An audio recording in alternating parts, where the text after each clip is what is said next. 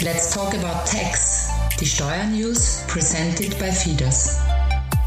Heute geht es um die Grundsteuer. Hallo Jörg, grüß dich. Wie du weißt, wir haben uns jetzt in Österreich ja ein Grundstück gekauft und von unserer Bürgermeisterin natürlich erfahren, dass wir Grundsteuer bezahlen müssen. Erzähl doch mal mehr dazu. Servus Angela. Liebe Grüße aus dem sonnigen Liezen. Ja, die Grundsteuer ist eine Objektsteuer, in deren Mittelpunkt der Steuergegenstand und nicht die persönlichen Verhältnisse des Steuerschuldners stehen. Bei der Grundsteuer handelt es sich um eine ausschließliche Gemeindeabgabe. Ihr Ertrag fließt den Gemeinden zu. Sehr gut, das finde ich genau richtig.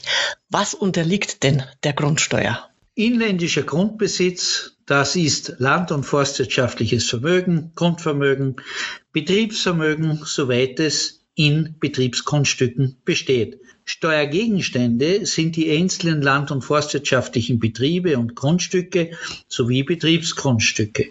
Ausländischer Grundbesitz unterliegt nicht der österreichischen Grundsteuer. Für die Steuerpflicht ist daher nicht das Wohnsitzprinzip maßgeblich. Oh, das klingt interessant. Kannst du das mit einem Beispiel bebildern? Ja klar, ein österreichischer Unternehmer mit Wohnsitz in Wien besitzt ein Betriebsgrundstück und ein Einfamilienhaus in Wien sowie ein Ferienhaus in Deutschland. Der Grundsteuer unterliegt nur der österreichische Immobilienbesitz. Verstehe. Und gibt es denn auch Steuerbefreiungen? Ja, es gibt hier länderspezifische Grundsteuerbefreiungen. Die dauernde Grundsteuerbefreiung, zum Beispiel für öffentliche Verkehrswege oder zeitlich begrenzte Befreiungen, zum Beispiel für geförderte Wohnobjekte, beinhalten können. Hier empfiehlt sich die Anfrage beim jeweiligen Gemeindeamt. Mhm, gut. Und wer schuldet die Grundsteuer? Ich nehme an, ich als Grundbesitzerin. Genau, der Eigentümer bei land- und forstwirtschaftlichen Betrieben, der Eigentümer des Grund und Bodens für den gesamten Betrieb, auch wenn Betriebsmittel oder Gebäude einem anderen gehören, der Berechtigte für Grund und Boden im Falle des Baurechts oder des Erbpachtrechtes. Miteigentümer sind Gesamtschuldner. Okay, und wer haftet dann neben dem Eigentümer für die Grundsteuer?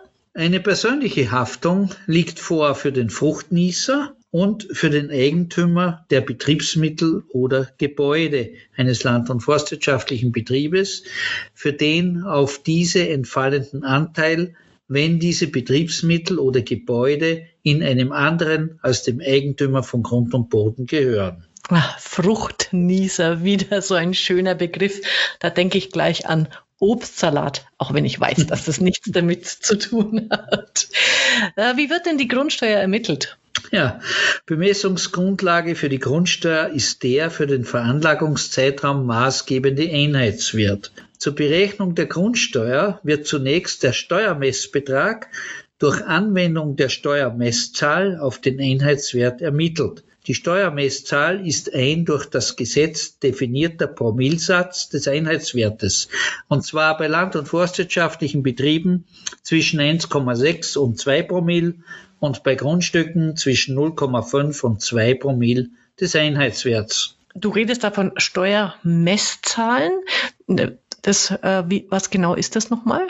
Danach wird der Grundsteuerjahresbetrag unter Anwendung des von der jeweiligen Gemeindevertretung beschlossenen Hebesatzes, dieser darf also 500 Prozent nicht überschreiten, berechnet. Also aus der Berechnung mittels Bemessungsgrundlage Messbetrag und Hebesatz ergibt sich maximal eine Grundsteuer von 1% des Einheitswertes, nämlich das Fünffache von 2 Promille des Einheitswertes. Okay. Und wer setzt diesen Grundsteuerjahresbetrag dann fest? Dieser Jahresbetrag ist mit Steuerbescheid durch die Gemeinde festzusetzen, die die Grundsteuer auch einhebt und einbringt. Die Bewertung allerdings des Grundbesitzes und die bescheidmäßige Festsetzung des Grundsteuermessbetrags obliegt hingegen den Finanzämtern.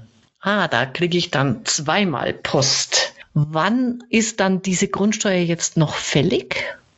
Die Grundsteuer wird also je zu einem Viertel des Jahresbetrags am 15.2., 15.5., 14.8. und 15.11. fällig. Beträgt der Grundsteuerjahresbetrag allerdings nicht mehr als 75 Euro, wird der gesamte Jahresbetrag am 15.05. fällig. Zusätzlich zur Grundsteuer kann auch die Bodenwertabgabe für unbebaute Grundstücke in Betracht kommen. Ah, danke, Jörg. Ist, ist mir aber eine Sache kurz aufgefallen, da wurde ich jetzt stutzig. Du hast 14.8. bei den Fälligkeitsterminen gesagt. Warum ist es nicht der 15.8.? Ja, liebe Angela, weil, wie meines Wissens in Bayern und im Saarland, der 15.8. in Österreich ein gesetzlicher Feiertag, nämlich Maria Himmelfahrt ist. Dies ist der Grund. Den hatte ich nicht auf dem Schirm und noch ein Grund mehr, warum ich Österreich liebe. Es gibt immer so viele schöne Feiertage. Prima. Äh, danke Jörg für die tollen Informationen wieder und ich sage ciao, bis zum nächsten Mal. Danke Angela, alles Gute, alles Liebe, bis zum nächsten Mal.